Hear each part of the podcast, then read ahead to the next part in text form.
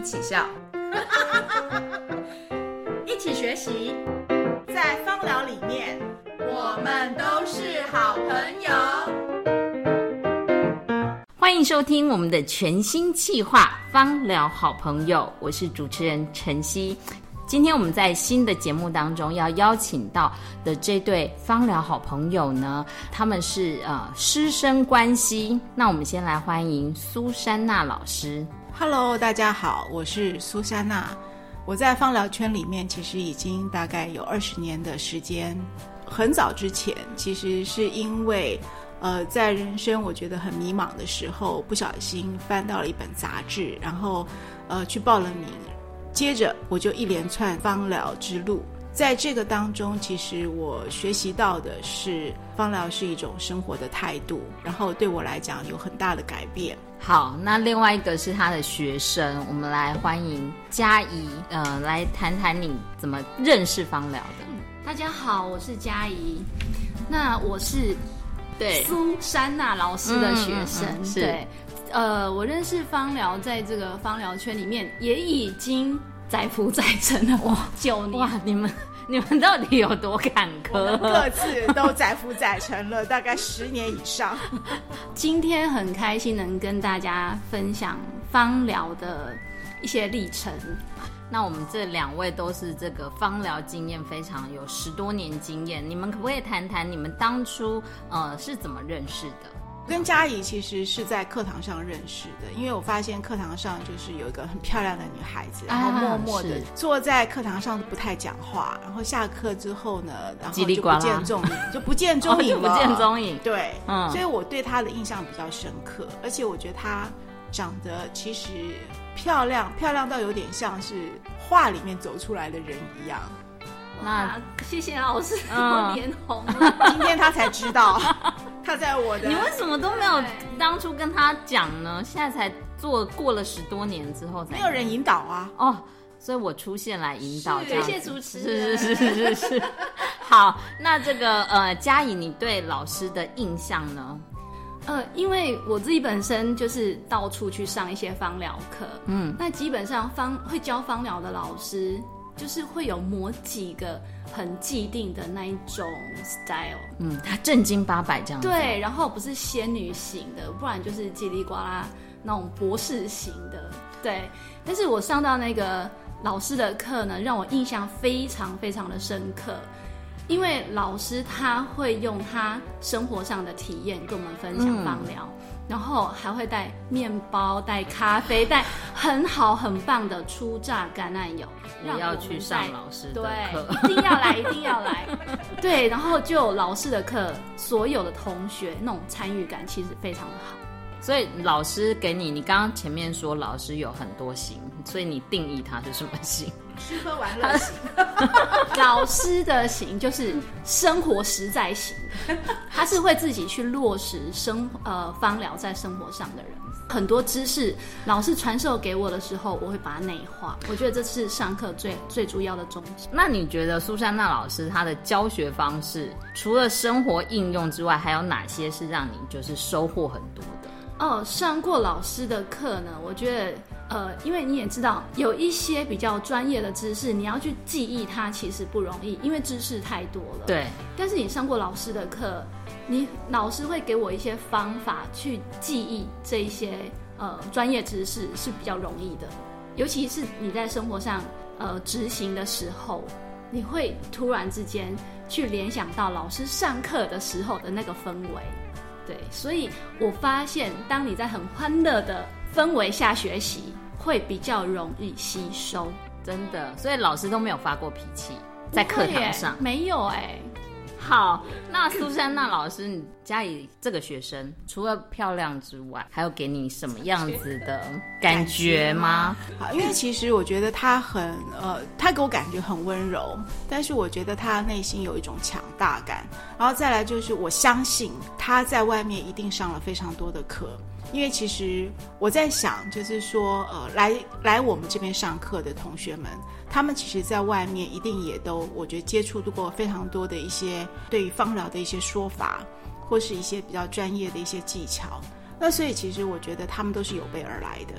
那对我来讲，我觉得就是尽量把自己做好。然后嘉怡给我的感觉就是她在外面应该其实就是已经带了十八般武艺，嗯，然后来到这个这个场合，所以其实我相信，就是我觉得她对我来讲，其实我觉得是很有挑战性的。因为一旦如果没有准备好，我觉得很容易，我觉得被学生抓包。所以老师，你担任讲师多久了？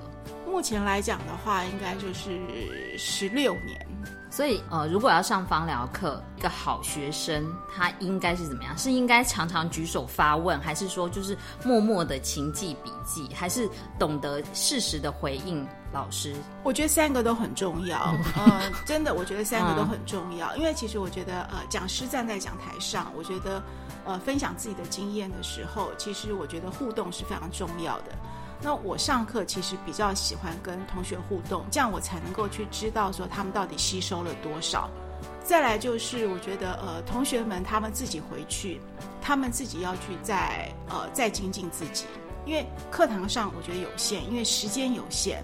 但是我觉得就是，如果你想要准备好自己，你必须要充实自己。我觉得这才是非常重要。嗯。然后在课堂上或是课后，我们可以再互相的讨论。讨论对我来讲非常重要，因为我觉得这也是对我来讲自己的一个学习。就彼此这样教学相长，这样子。对，没错。好，那呃，可不可以提一些，就是当时候上课有没有让你们印象深刻或者是难忘的事情？呃，那时候在上老师的课的时候，有一堂课我印象很深刻，因为老师会把他的家人，尤其是他弟弟，他弟弟是常出现在我们课堂上的主角，还有小侄子，最大功德主。对。对，然后老师有分享，就是弟弟身体的状况，然后他调呃油膏让弟弟使用，然后弟弟的那个回馈这样子。那那时候我就觉得哇，这个老师他应该是身经百战，他的经验非常的丰富。任何一种状况一出现的时候，他可以马上抓取他脑海中那些资料库，马上调油，就马上给弟弟使用这样子。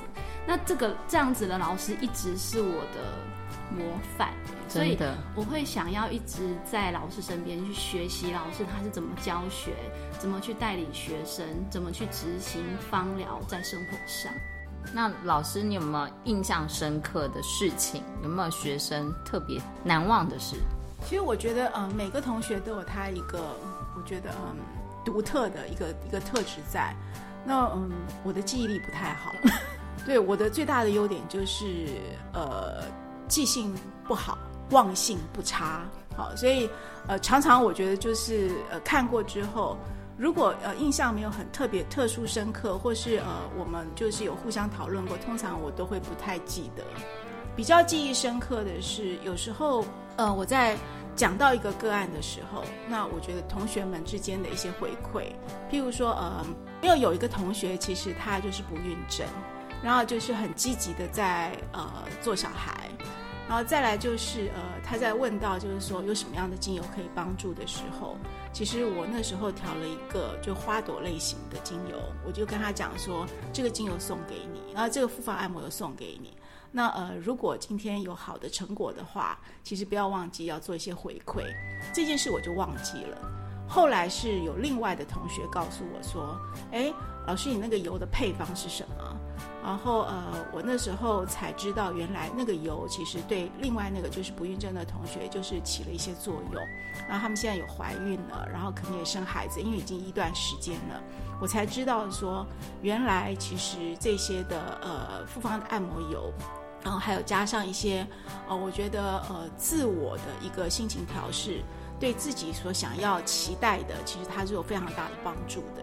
我觉得现在比较记忆深刻的。然后还有就是，同学们也很喜欢吃吃喝喝，就上我的课就吃吃喝。我觉得大家对我的印象比较深刻的是这个，所以我觉得在欢乐的气氛中，我觉得去就是去学习、去分享，我觉得这也是我觉得对芳疗生活态度的一种，我觉得主要的主要的精神。对，这也是我们会开这个全新企划“芳疗好朋友”的宗旨，就是希望呃来请一些。一起学习芳疗的人可以带出学芳疗，哎，其实是很欢乐的心情。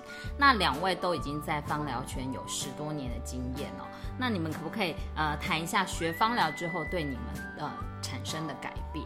老师先讲。呃，我最大的改变就是脾气变得比较温和一些。